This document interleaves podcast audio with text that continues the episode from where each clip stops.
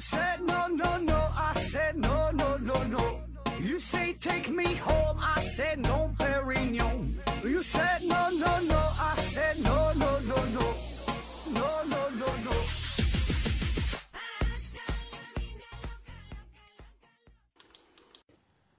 拼命探索，不计后果。欢迎您收听《思考盒子》，本节目由喜马拉雅平台独家播出。今天的节目呢，是一位热心的听友投稿啊，他来搞。呃，我们聊一聊啊，中国当代艺术。其实呢，这也是延续之前这一个系列啊，就是这个什么看不懂的艺术啊这一系列。那么这一系列当中呢，我们主要聊的都是。嗯，西方的当代艺术居多，所以呢，今天的节目呢也算是一个补充啊，说说咱们国内的这些事儿。那投稿的这位听友啊也说了，呃，他的这篇文章呢，主要的内容都是参考了鲁红写的《中国当代艺术三十年》啊，一九七八年到二零零八年。那我并没有看到鲁红的这个原文哈。所以呢，也不知道他参考的这个强度有多大，啊，也就是不知道他这个洗稿啊洗的是否干净，是否彻底。反正呢，我又是努力的洗了洗啊，尽量避免有抄袭的这个嫌疑。那如果真的是存在版权的问题，呃，如果相关人士啊、相关组织听到了咱这期节目，请马上联系我啊，我马上就下架哈，呃，避免引起不必要的麻烦。呃，我的微信是思考盒子的拼音，思思考考和和子子啊，注意平调舌发音。下面呢，咱们正式开整啊，说说这个中国当代艺术简史。呃，所谓当代艺术这个概念呢，其实呢，目前并没有一个统一的定义，因为当代艺术现在还正在进行中，还远没有完结，所以呢，没有人能够给出一个明确的定义，到底啥叫中国当代艺术。也许呢，要再过五十年、一百年、二百年、五百年，再回头看这段艺术史的时候，那帮孙子们啊，重新的梳理一下，才能更加明晰的去定义、去解读，给出当代艺术的边界和内涵啊。当然了，到了那个时候，也就不叫当代艺术了，对吧？因为当代嘛，一定是随着时间变化的。呃，也不知道呢，他们会给咱们这段这段艺术啊。呃，起一个怎样土味的名字？不过呢，我们可以确定的是，肯定不是说当下所产生出的所有艺术都是当代艺术，对吧？大体上，当代艺术呢是特指具有当代意识形态的艺术作品。那我们按照时间顺序，咱回顾一下哈。第一段时期呢，就是这个呃文革艺术啊，文革艺术，文化大革命时期。嗯，要了解中国当代艺术呢，就得从这个文革艺术开始说起。那文革艺术期间，中国主流美术的话语权呢是被政治所控制的。当时的美术作品大体上呢分为两大类。中前期呢主要是批判类的，以漫画啊、宣传画啊、版画的形式出现在各个单位的大字报栏里边啊、小报上啊、民间的出版物上。另一类呢是这个歌颂类的。嗯，这类作品呢，主要是出现在文革的后期，美术创作呢，必须运用革命现实主义和浪漫主义相结合的办法，必须呢要遵从三突出、红光亮、高大全的创作模式，主要呢出现在各个造反组织及各级革命委员会举办的政治展览当中。那总之，文革美术强调艺术要为现实的政治所服务。艺术创作的形式和内容被严重的限制，艺术家们呢几乎也没有创作的余地，那以至于与政治革命无关的美术形式和内容被严重的边缘化。比如说风景画、静物画、山水画、花鸟画等等哈，这些中国传统的题材啊，几乎呢是看不到的。那直到呢是一九七六年，四人帮被粉碎掉。文化大革命呢是宣告结束啊，但是这个文革美术的创作方法是一直延续到了一九七八年底。那其中这个一九七七年和一九七八年，只是创作的主题随着政治形势的发展发生了一些变化。同时呢，也有一些优秀的艺术家开始追求真正的现实主义，要回归到艺术本身，把这个艺术性放在更加重要的位置上。那于是呢，美术作品开始呈现出生活化、亲切化、真实化的一些迹象。呃，在改革开放之后啊，迎来了真正的中国当代艺术。一九七九年五月，《人民日报》呢是转载了“实践是检验真理的唯一标准”。那其中呢就明确提出了要敢于去触及，敢于去弄清是非，要打破四人帮设置的禁区。那同年十二月，邓小平在十一届三中全会上发表了解放思想、实事求是啊、团结一致向前看的重要讲话。那当月二十二号，中共中央通过了十一届三中全会公报啊，这标志着。中国社会主义现代化建设的开始，强调在党的生活和国家政治生活中，应该加强民主。改革开放给中国美术界带来了三个结果：第一呢，就是艺术从政治中开始独立出来，极左的思想受到批判，思想的禁区被打破，美术界和全国各个领域一样，思想空前的活跃，敏锐的艺术家们意识到之前。艺术为政治服务的时代已经结束，艺术作为政治侍女的时代已经结束。第二呢，就是与改革开放匹配的啊，各地民间开始出现了自发性的个展和群展，打破了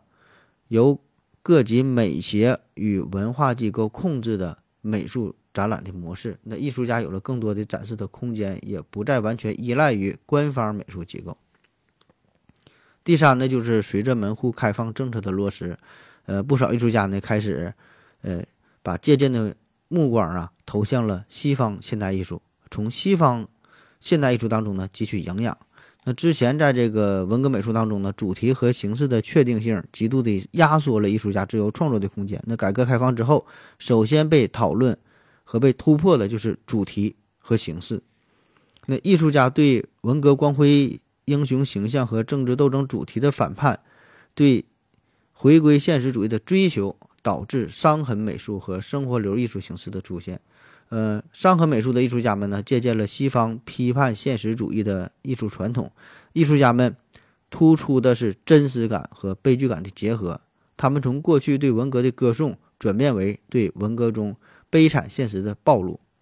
表现个人在生活中的悲惨命运。对文革人性的压抑进行了批判和反思，啊，比如程崇林的《一九六八年某月某日雪》哈，还有这个高晓华《为什么》等这些作品，从伤痕美术带有揭示性、批判性的这个这个主题不同的是，生活流的绘画。生活流呢，则是着重表现现实生活当中小人物的美好人性，以及呢对美好生活的向往，比如罗中立的父亲。陈丹青的《西藏主画》等等，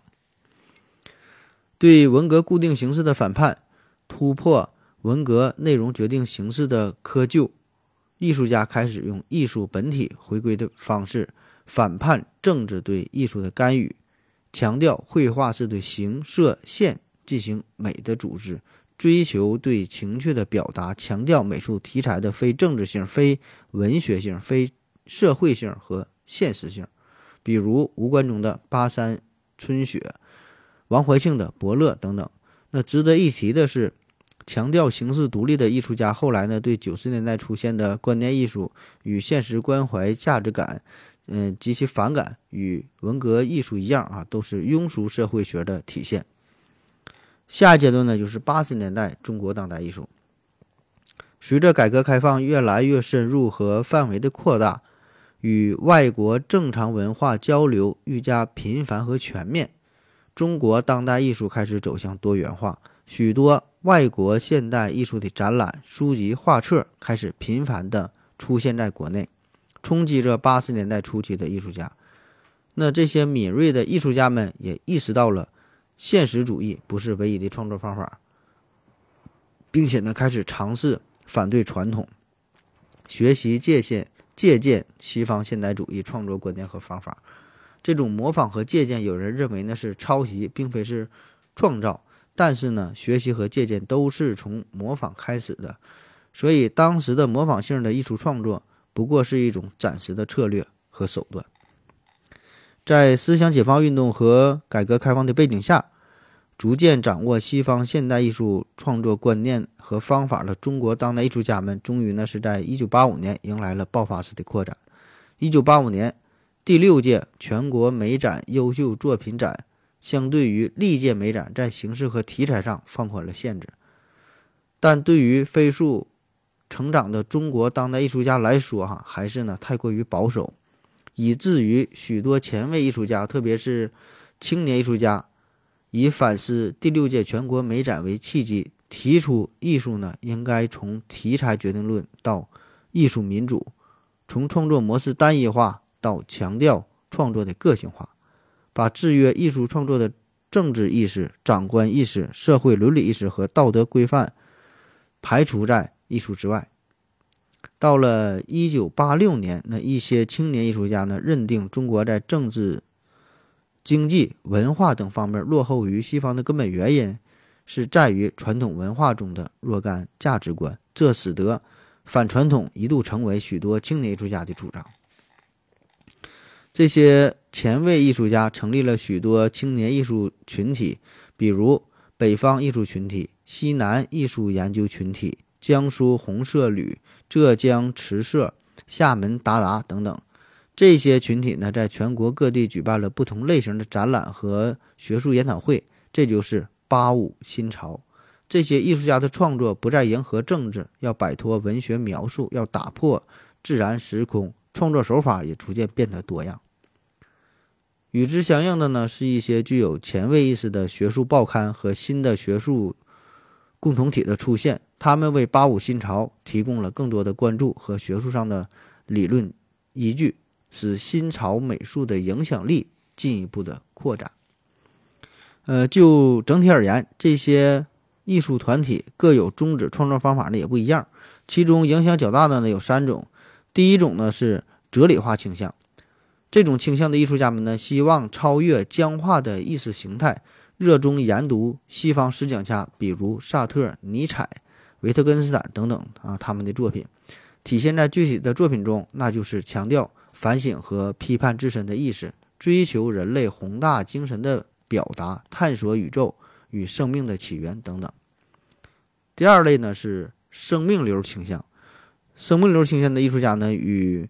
呃哲理化的艺术家呀恰恰相反。那这些艺术家呢，更强调直觉，呃，强调本体意识、潜意识与内在生命状态的表达，而且呢，还十分注重人与自然的亲密关系。大多数学习的呢是西方表现主义画派。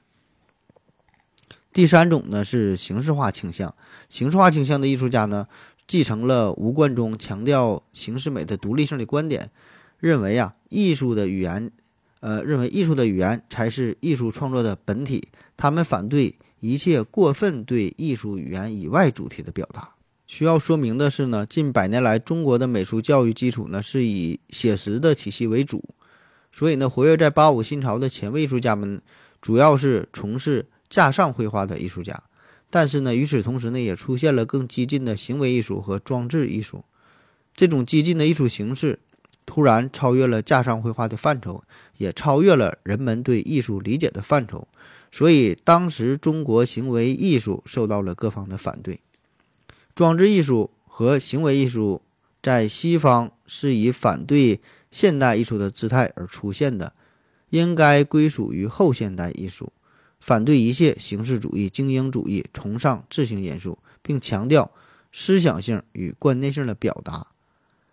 在当时的中国呢，并不具备艺术行为、呃行为艺术和装置艺术足够的文化积累。由于一些行为艺术和装置艺术家出于强烈反抗现存艺术秩序和艺术传统的心理，加上美国波普艺术家劳森伯格啊于1985年在北京中国美术馆举办的个人展览的刺激，中国一些当代艺术家开始。尝试行为艺术和装置艺术，不过呢，其中的大多数的作品都缺乏明确的意义，又缺乏冷静的价值追求。当然，其中呢有一些非常棒的作品，比如徐冰的《西式剑》，呃，黄永平黄永平的《中国绘画史与现代绘画简史》。啊，好了，咱们先休息一会儿。我要跟正南去尿尿，你要不要一起去啊？我也要去。哎，风姐。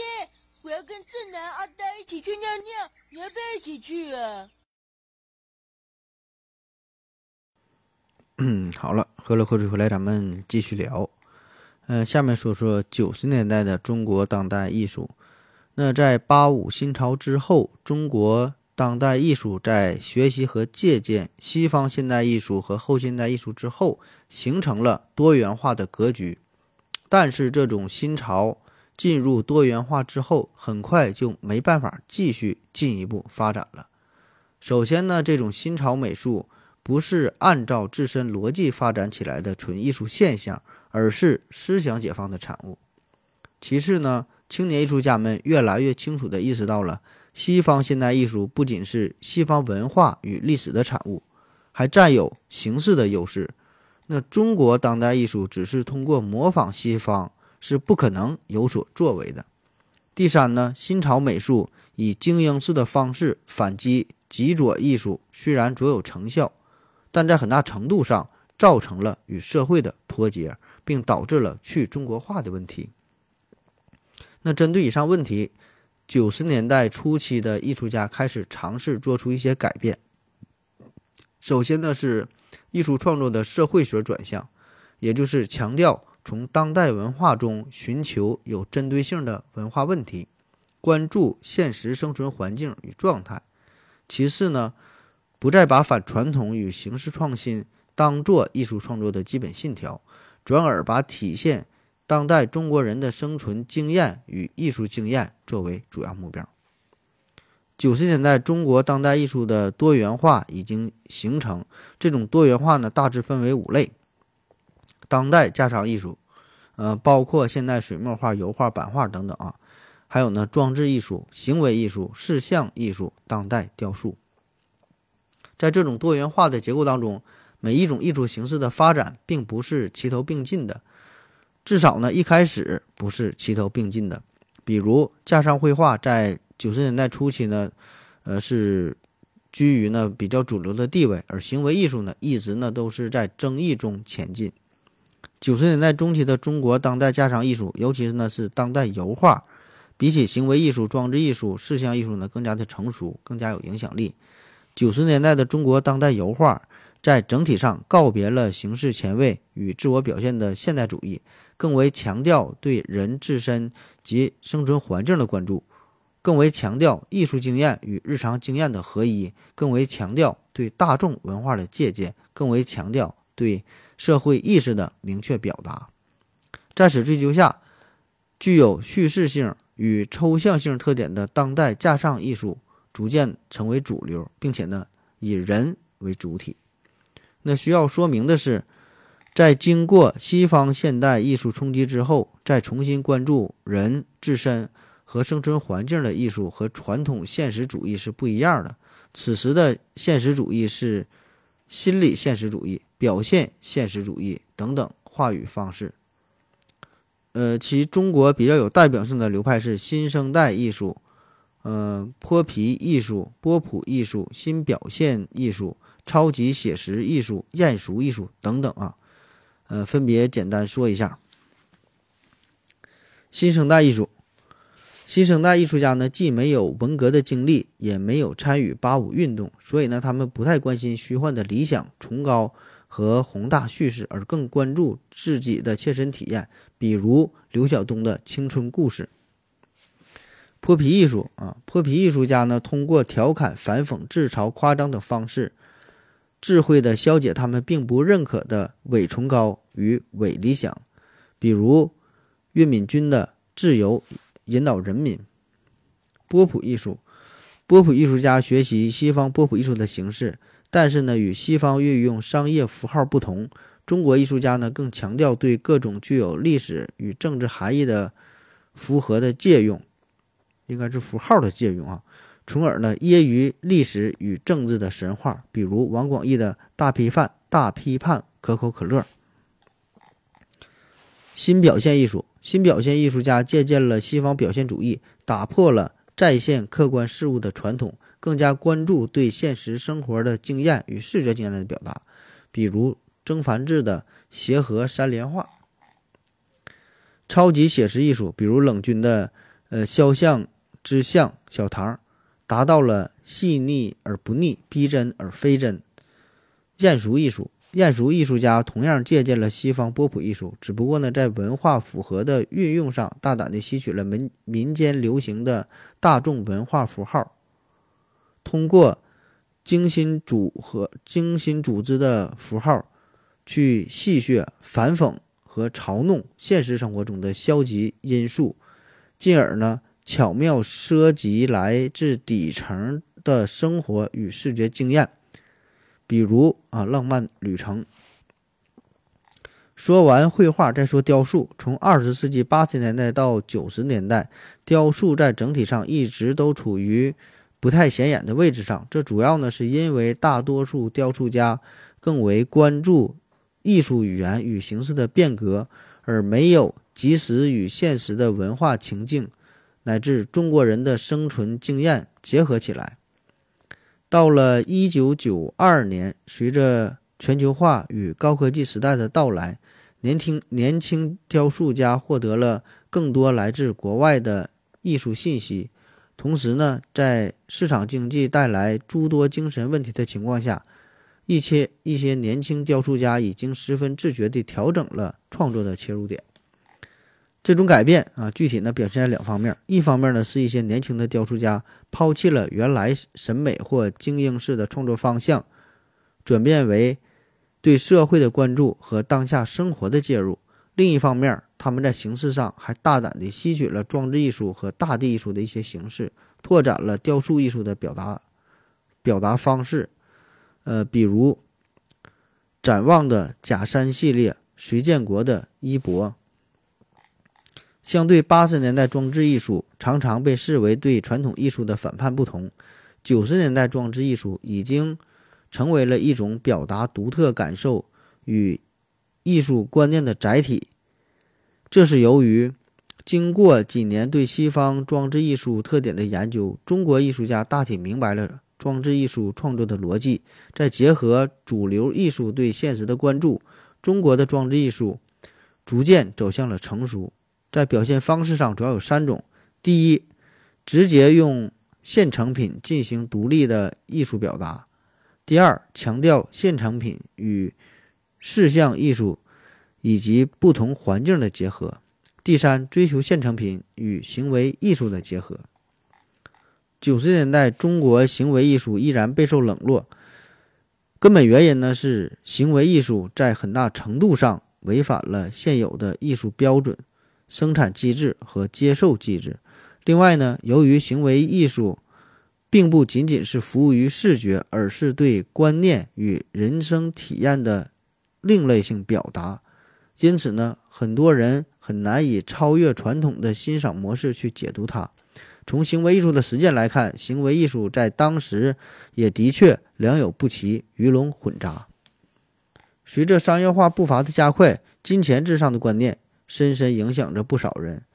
朱发东以荒诞的方式，呃，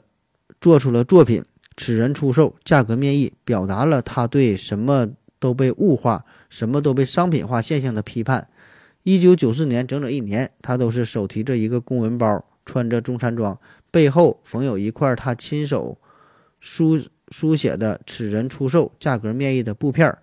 成天出没在北京的大小公共场所、劳务市场。和街头巷尾。二十世纪九十年代，在西方的许多重大展览中，视像艺术，呃，包括观念摄影、录像艺术、电脑数码艺术、Flash 哈等等，已逐渐取代了装置艺术、行为艺术，并成为了主流。九十年代，中国视像艺术深受其影响。当时，中国相当相当多的视像艺术。都可以在来自西方的画册中找到来源，比如邱志杰的重复书写一千遍《兰亭序》，张卫的齐白石 VS 梦露。经过十几年的努力，中国当代艺术取得了长足的发展，其学术成果不断在国内外的重要展览、画册与美术馆中出现，并成为了不可忽略的文化事实。国内外学术界的态度。也促使新一代有文化的领导意识到，艺术的概念是随着时代的发展而发展的。当既往理解艺术的方式，呃，用既往理解艺术的方式去批判新生的艺术事实是不合时宜的。中国当代艺术实际上是新文化需求下的产物，与其简单的采取打压的政策，还不如参与进去，并进行必要的交流，否则呢，只会取得适得其反的效果。我国在经济上坚持改革开放政策的同时，与国际间的文化交流也日益频繁，这使新一代领导敏锐地意识到了官方举办当代艺术展，既有利于加强国际间的文化交流，也极有利于提高一个城市或美术馆的知名度。那基于以上原因，进入新世纪后，中国当代艺术终于从地下走到了地上。然后就到了二十世纪初的中国当代艺术啊。那进入新世纪后，装置艺术、行为艺术、影像艺术都成为了名正言顺的主名正言顺的主角。一个很重要的原因呢，是七十年代以后出生的艺术家日益登上了中国当代艺术的舞台。他们既没有接受文革的洗礼，更没有追求空想的经历，有的只是对消费文化、高科技文化、西方文化。大众流行文化的深切感受，所以呢，他们不仅在创作时更容易使用具有时代特点的新媒体与新方式，而且创作的主题也与以上提到的几种新型文化密切相关。与上一辈艺术家喜欢关注重大社会问题不同，年轻的艺术家拒绝把外在的意识形态作为艺术创作整体框架，更喜欢表达。个体的生存经验与零散经验，更喜欢采用微观叙事的创作模式，表达他们的价值理念、精神追求和人文关怀。比如，比如，呃，翁翁奋的《骑墙》，洪浩的《我的东西》。虽然新兴的艺术形式啊（括弧装置艺术、行为艺术、影像艺术哈等等）在新世纪日益担当主角，但这并不意味着。当代架上艺术从此销声匿迹。那事实上，正是对新兴艺术样式的合理借鉴，中国当代架上艺术，特别是当代油画艺术，才焕发出了新的生命力，进而呢，成为了一种表现当代文化意识的新载体，吸收了新兴艺术样式中的虚拟性。当代架上艺术喜欢从虚拟性的美学原则入手，在一个精心设计的主体框架内任意塞进一些东西。使观念和主题得到更强的表达，在大多数当代架上艺术、架上艺术家的心目中，如何真实再现生活并不重要，更重要的是想办法超越现实的表象，以便使人洞悉世界的本质。相对传统写实主义的架上艺术而言，当代架上艺术在价值取向上最大的不同就在于，它十分注意从社会学和文学的角度切入现实。比如李记的《宠物 Number 三十一》，沈娜的《右手》系列，熊丽君《同舟共济》，周春芽《风前薄面小桃花》。啊，那好了哈，以上呢就是这位听友投稿的全部内容哈。我这个朗读的是十分失败哈。呃，他这个稿子写的很好，很充分，里边不但有文字的内容，还有很多的图片。我看了之后是学了很多哈，但是，呃，实在是这个专业性比较强，我也不是干这行的哈，这艺术方面，呃，不是很了解哈，所以读读起来也是也是非常不流畅啊。然后呢，就是本身这个关于艺术哈，这这这方面的内容，咱是音频节目嘛。所以呢，在表述绘画、雕塑这类艺术作品的时候，这就比较吃亏，对吧？再加上我本人艺术造诣极低啊，或者说根本他就是没有啊，所以我也本身也是不太擅长朗读这种形式，对吧？所以如果说这篇文案能有九十五分的话，那自我感觉我可能只是表达出了二十五分的水平啊。反正我自己呢是学到了不少的东西啊，对于中国当代艺术也是有了一个初步的了解。那这方面呢，确实是我知识的一个短板啊，嗯，因为我这主要是研究这个西方艺术，对于中国艺术，特别是中国当代艺术，呃，了解的太少了啊。也也不知道您各位听了之后有什么收获啊？我估计能睡眠质量应该能不错啊。那有兴趣的朋友可以在私下再联系啊，聊聊艺术方面的事儿啊。嗯，那好了哈，今天的节目呢，基本就是这样了。呃，也欢迎能有更多的朋友来投稿，啊，只要你来稿呢，基本呢都会给你发表出来。呃，具体的投稿方式哈，可以直接加我的私人微信哈，思考盒子的拼音思思考考和和子子，注意评论中发音。加我微信，你给我传过来也行，或者呢是直接发到我的邮箱也行，就是思考盒子的拼音拼音的这个全拼啊，思思考考和子啊这个全拼。然后呢，艾特幺六三点 com 啊，直接投稿到这里也行，说这个我是投稿的哈，然后呢，我就会给你朗读出来啊，题材呀、内容什么都不限。哎，都行，但是尽量要保持原创啊！你从网上直接抄来的文章，这这这这就算了哈，因为现在这个版权的问题嘛。嗯，好了，感谢您各位的收听，谢谢大家啊，再见。